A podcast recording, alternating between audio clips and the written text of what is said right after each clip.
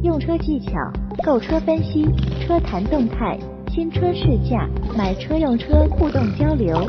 今日说车，今日说车，今日说车，今日说车，今日说车，今日说车，今日说车，听老王把汽车圈说给你听。大家好，欢迎收听今日说车。今天老王也来聊一下这个网约车这个话题。网约车之前在网上应该是有各个方面的平台或者是不同的媒体都在谈论这件事儿，而且很多的声音都在针对这个细则的推出，或者说这件事儿本身来说就有很多的争论点。但老王的这个观点想跟大家聊一下。嗯，老王已经想到了，可能我的这个观点说出来会招来很多人的非议，直白了说就肯定会被人骂死了。但是老王还是想把自己的观点说出来，毕竟咱们这个节目就是一个聊天的话题，我想广大听友也愿意听一下不同角度的声音。怎么说呢？这个不久之前呀，北京、上海、广州、深圳这四大城市啊，都出台了针对这个网约车的细则。应该说是一个征求意见吧，因为还没有正式颁布相关的这种规定。但是从历史经验来看呀，政府一般征求意见，也就是投石问路了，也就是说政府有这个想法了。这个细则也就是进一步对网约车的发展做出了一个规范。当然了，在国内这个四个一线城市这种细则呀。是否能顺利执行，肯定也会为其他城市、其他地区这个网约车的发展，相当于一个指向标了。其他地区没有太多深入了解啊，咱们就单独聊一下这个北京这方面。北京交通委这次挂出这个实施细则这个意见稿呀，主要应该包含几大方向。首先啊，就是政府做事儿肯定要说他这个精神思想了。如果你看过他这个。意见稿的话，那最关键第一条就是政策的指导思想和工作目标，要深入贯彻党的十八大精神等等等等。习近平总书记的什么重要讲话呀，落实党中央、国务院的政策呀，还有什么推进巡游出租车和网约出租车这种融合发展呀，其实都是冠冕堂皇的一些话呀。简单来说，这是一个从政策上、从指导方向上的一个目标。这个是你们不能忽略的，这就是我们政府要做的一件事儿，目的是促进行业健康稳定的可持续发展，为社会公共提供安全、便捷、舒适、经济的个性化出行服务。这一点你能理解了吧？我们的大目标是什么？就是需要有一个安全、便捷、舒适、经济这四点。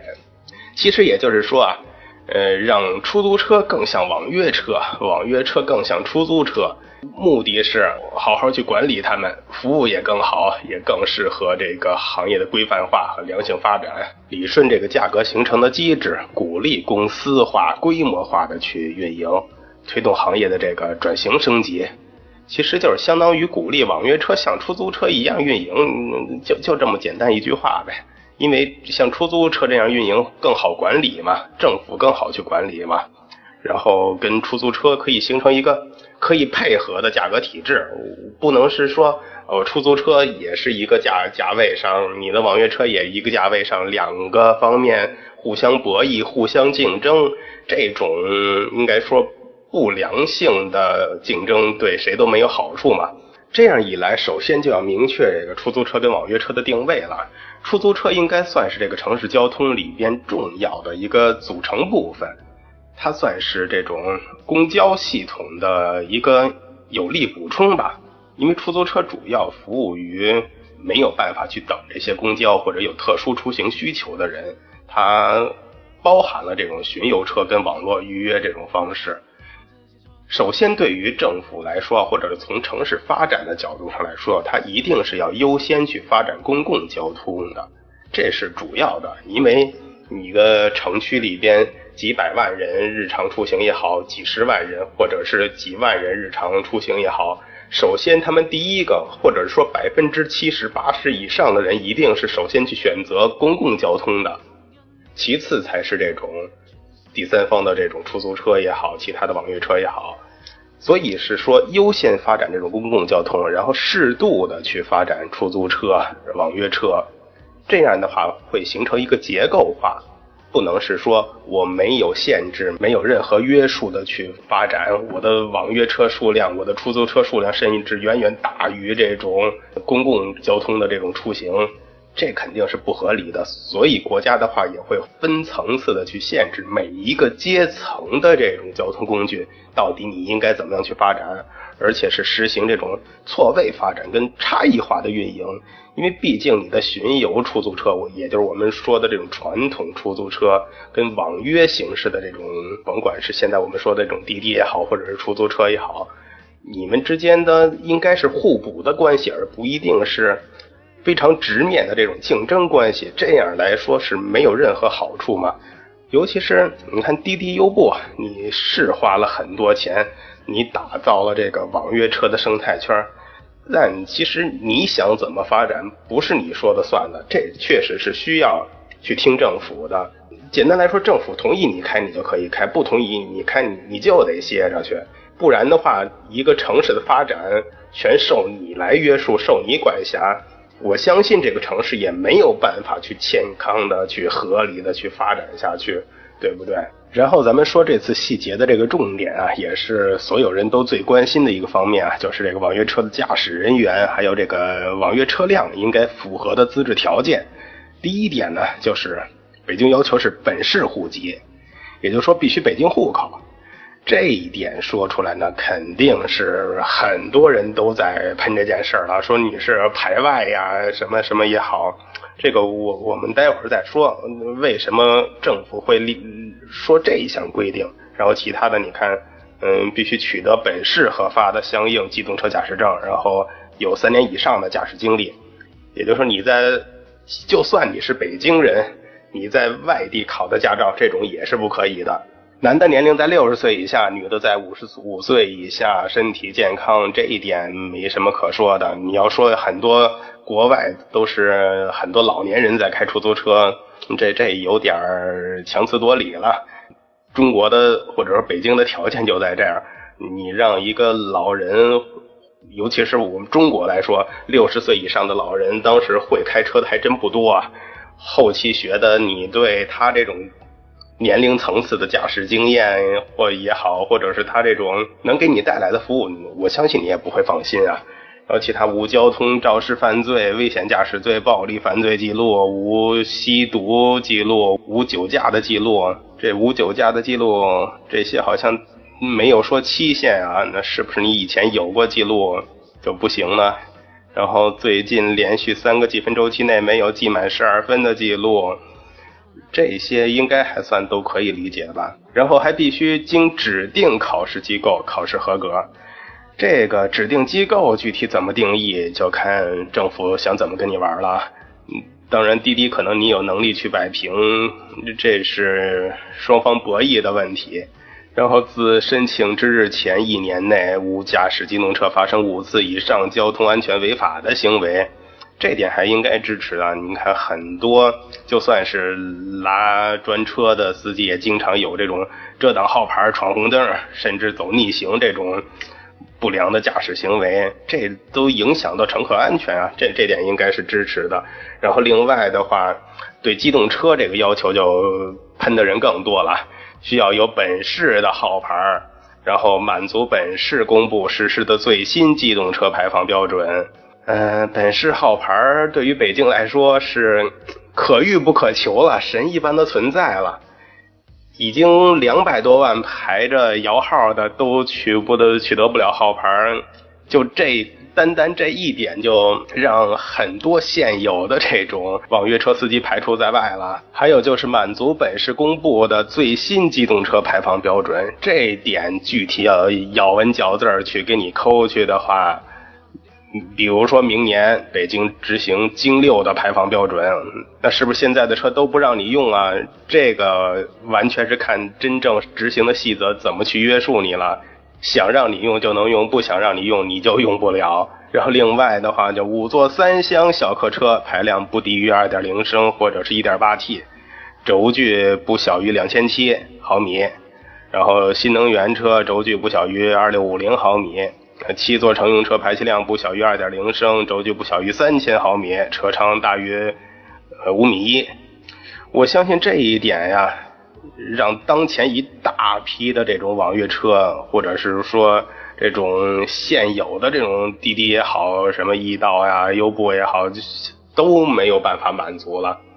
首先，这个五座三厢小客车，这还限制了一个三厢小客车，不知道有没有人注意过呀？也不知道这个三厢小客车这一点会不会是严格要求啊？还是说这个嗯？征求意见稿没有写的那么严谨啊！如果严格要求下去，你单纯的去扣这个字面，那就是跟出租车一样了，必须是一个三厢的。你平时两厢车，我相信现在有很多两厢车去拉滴滴吧，嗯旅行车或者一些跨界车、SUV，甚至你开跑车、开超跑，那你都没资格了。你不是三厢五座就不行，你开一辆布加迪过来，你说我排量够。我轴距够，你不是五座，那你也没戏，对不对？然后另外这个轴距方面的限制，我想至少八成以上的这种网约车都已经不符合要求了吧？两米七的轴距，按照现在的标准来说，也就是一个初步的中级车的标准了。其实现在你看很多拉滴滴的，你以紧凑车为主吧，甚至还有一些小型车。看主流的这种什么呃捷达呀、朗动啊、凯越呀、朗逸呀，这是我们见的最多的这种快车吧？这明显不符合要求啊！你的轴距达不到呀。就算很多，你像国产新出的这些帝豪的 GL 或者以前的这种什么四零八，它的轴距两米七，但你的排量又不符合要求啊！人是得二点零的自吸或者一点八 T 的涡轮啊，或者你说七座乘用车啊。排量不小于二点零，我觉得这还好接受点。但你硬性去要求轴距不小于三米，车长大于五米一，这一点也让很多的这种乘用车都达不到要求了吧？你说你不是三厢车，你是一个 SUV，我能不能算到乘用车这个领域里？你先看看你的 SUV 够三米的轴距，够五米一的车长吗？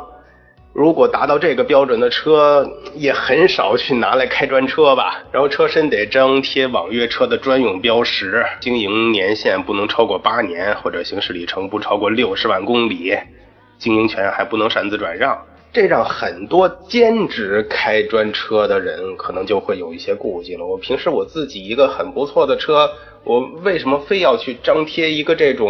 网约车的标识呢，会不会影响我的美观呢？我本身就为了迎合这种共享经济，贡献我一份力量，把我的车更合理的利用起来。但是为了你这点钱，我还要去改造一下我的车，我可能还要花很多时间去做你的认证，经过你的考试，很多人肯定就会顾虑了。然后车辆还要安装这种 GPS 的定位这种终端。然后有这种报警的装置和这种安全性能的要求，然后还要配备这种价格计算或者在线支付这种终端设备。当然，这个手机可以满足啊，并且车辆要明确性质登记为预约出租客运，这一点肯定也会让很多人顾忌啊。如果我改变这个车的性质，会不会对我以后呃卖二手车的时候，或者其他日后交保险呀，或者是？呃交税呀，有不同的区分呢。毕竟你没有办法去控制未来会颁布什么其他的政策。那可能第二年保险公司说，所有这种预约出租客运性质的车，那我认为你的这种事故率可能会更高。我要求都上浮百分之三十的保险额，这谁都说不好吧？而且必须取得这种网约出租车的这种驾驶资格证。又又考试！我相信中国人最怕考试了，从小考到大，但是还是最怕的呀。不过说起来，这些都应该属于这种规范性质的要求，也没有太多可说的。至少是说，如果真是能严格执行，对大家来说应该没有什么坏处。至少是说，对这些想合法开车运营的人。没有什么坏处，只需要你啊花费一定的时间、一定的精力，甚至一定的钞票去完成这些要求，而且对乘客来说一定都有好处的。毕竟你坐的车全都是这种规范性的车，然后还有一条就是必须满足法律法规规定的其他条件，这个就是典型的中国制度啊。一句话，其他条件。就把未来种种种种可能发现的问题都限制到了。这一点，政府的做法不得不服啊。其实这应该是有史以来啊最严格的这种网约新政了。依据滴滴方面这个数据啊，滴滴的数据是以上海为例，说目前从事网约车的车辆符合新轴距要求的不足五分之一。上海已经激活了四十一万的这种司机中啊，只有不到一万名的司机具有上海本地的户口。也就是说，在上海啊，只有百分之二十的车辆符合轴距要求，然后只有百分之二点五的司机符合户籍要求，再加上车辆牌照、驾照要求等等等等，乐观估计啊，上海也就有百分之二的专车符合要求。这样，百分之九十八的专车就。都会被淘汰。当然，在北京、上海细则中，这应该只算一个先遣信号啊。要是其他的城市也都以这个为范本，那滴滴我估计就算是灭顶之灾了。所以这次滴滴也回应称，说这个细则将导致车辆供给骤减，司机大幅减少，网约车车费翻倍，数百万的这种网约车的司机师傅或将失去工作机会跟收入。也意味着数百万家庭将失去重要的收入来源，大量的网约车司机将面临失业打击，成为社会闲散人员，重新寻找工作，或者将造成群体性的危机和社会不稳定因素。而大量响应李克强总理分享经济、从事网约车的这种兼职车主也将被迫退出这个行业。刚刚在中国落地发芽的分享经济也受到重创。你看这次滴滴连总理都搬出来，这次滴滴真是急了呀！也说明这次细则这种严厉程度，明显看来滴滴这是全力以赴要跟政府博弈了，否则后面能不能好好活着，甚至能不能活都不一定了。其实这次政策说了。根据首都城市定位功能，综合考虑本市的人口数量、经济发展水平、城市道路交通拥堵状况、空气质量、公共交通发展水平等等等等吧。其实这才是重点啊！有人肯定在喷了，说你关心的这些不是能不能方便的给老百姓提供服务，不是乘客是不是安全，都是在这假大空的说要考虑首都城市综合发展的远景。你北京发展什么时候长远考虑过？你看你这道路修的，你这个交通状况，你看看你这城市布局。但官方这种说法，你是确实没有办法去质疑的。这个方向肯定是对的，甭管它能发展到什么程度，对吧？像要求的这种网约车运营价格必须按照市场调节，必要时需要有政府来指导，不能是完全你说的算。而且要求必须明码标价，不能有这种坑蒙拐骗的行为，一定要是合乎法律法规的，然后可以提供正常的这种发票，不能侵害乘客的这种合法权益。这样看来，政府就是一定要严格的来控制你这种价格体系了，不然的话，你像滴滴以前，呃，包括快递的时候，这种大量的补贴，甚至零元出行，很明显就是一个。不正当竞争的方式来排挤传统的出租车。看新闻，我们也经常能注意到某某城市很多出租车司机，呃，罢工、集体抗议。为什么呢？其实这就是一种扰乱正常市场秩序的行为。你前边滴滴说了啊，你禁止我这种网约车推出这种不合理的细则，会引起社会动荡，会引起很多呃司机下岗，很多人没有收入。但你之前滴滴干的这些事儿，是不是也让传统的这种活得好好的出租车司机，让以前本本分分的这些出租车司机，让他们的合法权益受到了破坏，让他们挣不到钱，让他们没有办法养家糊口？如果你都这样下去，你让人家那些本本分分交着份子钱，起早贪黑开出租车的人，你让他们干嘛去呀？都去开滴滴好了。其实我在一些网站上看一些关于这件事儿的投票啊。一些以这种网约车运营人员为主要人群的这种网站的投票显示，都是一边倒的支持滴滴，反对这些政府将要颁布的这些政策。但你在一些以出行人员、真正用户的角度的网站上去看的话，呃，很明显我我摘抄的一个地方的一个投票，呃，两两点，第一个就是北京网约车必须是京人京车，你认为有必要吗？大多数的人都选择了有必要，因为本地司机对道路更熟悉，本地车牌安全保证也更好，安全又放心。然后对这种网约车的车型限制您怎么看？这一点更多人就选择这说不好，因为对于一个新兴的产业来说，过多的这种条条框框的束缚不一定会有利于这个行业，还是应该交给市场来做决定。这都是很理智、很客观的一些看法。其实无论是出租车也好，还是网约车也好呀，能给老百姓带来的无非就是出行的便利，或者是说就业的机会。首先，咱们说这个便捷出行方面，以前咱们打车可能只能在路边儿呃招手看天，自从有了这种网约车呀，那咱们可以呃招手让车看到你。相信这一点是现如今啊广大老百姓最喜欢的了。当然啊，传统出租车也可以做到呀，尤其是基于现在互联网的平台，肯定更加便捷。比如说滴滴这类平台，它刚入行的时候怎么入的？就是让这些传统的出租车更方便的进行网上预约嘛，对不对？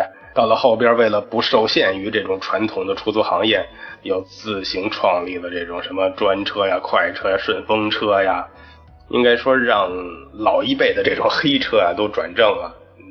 这样也有它的好处呀，管理更统一了，服务更规范了，收费也更合理了，然后又充分利用了这些闲置的资源，让百姓得到了实惠。但是你认真去想啊，这是真正的优质安全的服务吗？你记不记得曾经有新闻说，呃，滴滴司机暴打女乘客的，还有什么专车的司机啊，开宝马。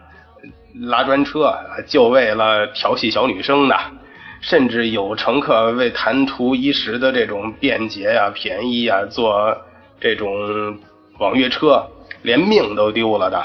其实这一系列的事儿一再的告诉我们啊，这不是真正的服务，这不是真正的安全的服务、规范的服务，这只是伪装在华丽背后的一种风险。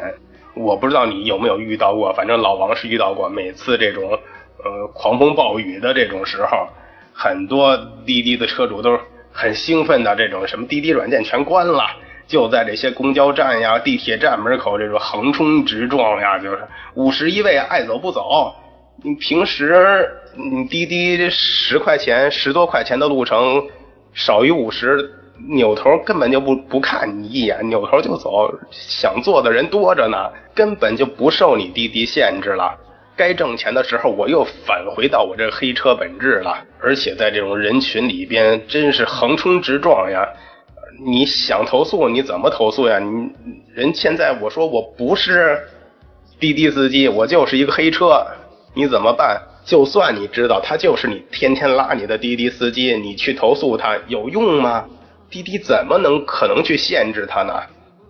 而且就算是你坐这些专车也好，快车也好，发生什么不愉快的事件，甚至是更严重的事件，你去投诉的时候，你发现他车不是本地的车，人不是本地的人，你想找你也都找不着呀。滴滴能找到他吗？真不一定能找得到吧。还有很多说坐这种网约车，实际走了几公里，结算上千块钱的。还有说叫了辆专车，挺高兴的等着，结果开来个三蹦子的，这都是笑话啊！确实啊，网约车给咱们带来了很多的便利，但拥有这种所谓的便利的同时，你不得不容忍这些背后的风险，这真值得吗？网约车的这种规范化呀。也许会影响到你一时的便利，或者是增加你出行的成本，但却是更加安全的。我想说，跟更安全的出行比起来，你觉得哪个更重要？至于说咱们前边没有细说的这个什么京牌、京户籍的这种要求啊，只能说政府确实是要纵观全局的。所以政府这次也说了，设置户籍门槛有四个原因啊，一个就是符合北京的发展定位。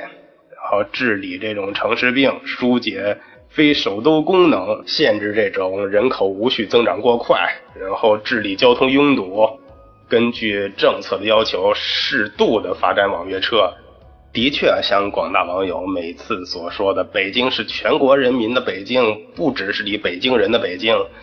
但如果真是全国人全都到了北京，那北京就真不叫北京了。以北京的这种城市定位啊，确实需要一定的政策来限制人口。你就像刚推出的这些房地产的政策一样，嗯，新政策如果你仔细去看的话，你会发现，本身政策来说就是提高了这种一二线城市购房的门槛，让高端的人可以留在一线城市，其他的人你就自己来考虑你的出路了。政府为了保证北京这种城市的定位。更合理化，肯定会利用各种的方式想办法去留住高端人才，驱散这种闲杂人口。可能这有点说的有点过分了。不要说离开外地，北京人活不了。北京人其实也不是都是好吃懒做的。嗯，你觉着北京人都是这种天天靠着自己几几处房产，天天就收租为生，地主婆的生意？不太可能啊！北京也有很多起早贪黑为生计打拼的这种普通人，比如说我们说的这种传统的这种的哥，或者说你说这种公交系统的售票员、司机，他们都是北京户籍的，他们真的也是起早贪黑拼命的去工作。倒是很多这种我们所谓的呃外地过来的网约车的车主抢了他们的赖以生存的这种饭碗，抢了他们的生存空间。毕竟很多人你在家都是能好好活着的，来北京只是想看看能不能把以前的金饭碗换成个钻石饭碗啊。但你这样让北京这些普通的老百姓去哪儿，政府真的能完全不管吗？肯定不行啊，对不对？之前这个北京交通委也说啊，嗯，拥堵加剧跟网约车的这个出现时间吻合，然后等客的网约车。违停占道，占用多条这种车道，或者是说网约车中不少都是这种外地牌照，尤其是看数据，从今年的四月到八月，每月进京车辆一直在一百一十五万辆次左右，比同比多出十五万辆次。这个数据咱们先不管是不是对的，但是我相信每一个在北京生活的人都能感受得到。你周边的这种外地车牌越来越多了，当然一个原因可能就是说我们现在办这个进京证更方便了。换一个角度说，这么多外地车需要频繁的进京，为什么呢？而且如果你常坐网约车，你也能感受得到啊。你约车的时候，十有不能说十有八九啊，十有五六都是外地的车牌。以北京现在的这种交通情况来说，确实是该严格的控制这种外地车牌的时候了。到这儿肯定有很多人又要喷我了，说你说的这都什么呀，根本就没道理啊！但对于政府来说，这确实是没有办法的事儿。城市交通结构要合理啊，通勤出行还是要依靠这种公共交通，出租车跟这种其他的形式确实只能是一个有效的补充。滴滴说了，没有网约车，你的出行就是一个大问题了。但咱们回头想一想，真正没有滴滴的时候，你出行了吗？你还都是正常出行呢。该打车的时候，我也能打到车。我们也是希望有了网约车，我们的出行应该更好、更方便、更便捷。至于有人说你这种政策会逼着很多人再翻回头回去该开黑车。那我其实还真是想说，这个黑车本身就不是一个合法的存在，真是有着太多的弊端，本身就应该严格去铲除的。尤其是这些在地铁站呀、公交枢纽这种打架斗殴的、横冲直撞的、强行拉客的，是这真是没法去说。现在滴滴能这样站出来，这样强势的说话，说你要这样执行，那滴滴的价格就一定会翻倍。并且已经能看得到铺天盖地的这种软文都来是给滴滴方面、给网约车方面扩大声势，给政府施压。其实这很明显已经看到是在网约车在跟政府对抗了，说明目前为止啊，已经不是单纯的互联网这种新经济模式跟传统的经济模式的斗争了，已经转变成社会资本跟政府政权的斗争了。这一点你有没有想到？真正你想一下，你拿价格翻倍来恐吓政府，受伤的是谁？你涨价了，按照市场经济的这种发展，有几个人还用你？如果这次你滴滴以你这么强势的态度，如果赢了，那下次就会有哒哒，就会有嘟嘟，以后以后以后，任何方面来说，还是不是政府说的算了？那没政府什么事儿了，以后全都是这种社会资本说的算了。谁有钱谁就可以垄断一个行业，那要政府干什么呀？不过话说回来啊，这个长轴距大排量这种要求啊，在当前这种小排量涡轮盛行的今天啊，甚至说很多中级车都开始大面积使用 1.5T 了，这点我就不是很认同了。前面不是还有个段子吗？说。未来开网约车的都是北京户口，有本地车牌开的还都是二点零、一点八 T 以上的排量，大轴距，这么好的条件，这这这很多婚恋网站都找不着呀。以后出门的话，一定记着先梳洗打扮好了，软件上还能看着对方头像。也也许有一天哪个婚恋网倒闭之后，会会惊呼：哎，我们竟然死在了滴滴手里！这真是跨界竞争啊！这这种排量要求，我我确实不太认同。你看现在连比较典型的新君越，应该算是一个 C 减 B 加的车了吧？完全 1.5T 的车型满足不了你的要求，你拉不了专车。身边有朋友说啊。如果真没了什么滴滴呀这类网约车出行时，确实太让人头疼了。以后我已经习惯了滴滴出行了，以后没有了怎么办呢？其实我倒是觉着，以前的时候没有滴滴的时候，你不是也可以正常出行吗？而且像以前网络还没有现在这么发达的时候，也有电话叫车，更何况说。政策的推出并不是要把你滴滴打死，是让你更合理、更正规的去运营。包括通过你滴滴可以网络叫出租车，而且政策也是很明确的给你指明了，只要你正常合法的去运营，是支持你的。你别总搞那些要一家独大、垄断行业，什么都你说的算。只要你正常的、合法的去经营，我相信政府也是支持你的呀。而且对于你来说，如果你是一个优质的平台，我想即使你只依托于传统的出租车，也是有办法去盈利的。更何况政府还给你其他的出路。当然了，在这儿我要多说一下，你这个传统的这种出租车的运营机构呀，如果滴滴这种情况下都能盈利，你说你们？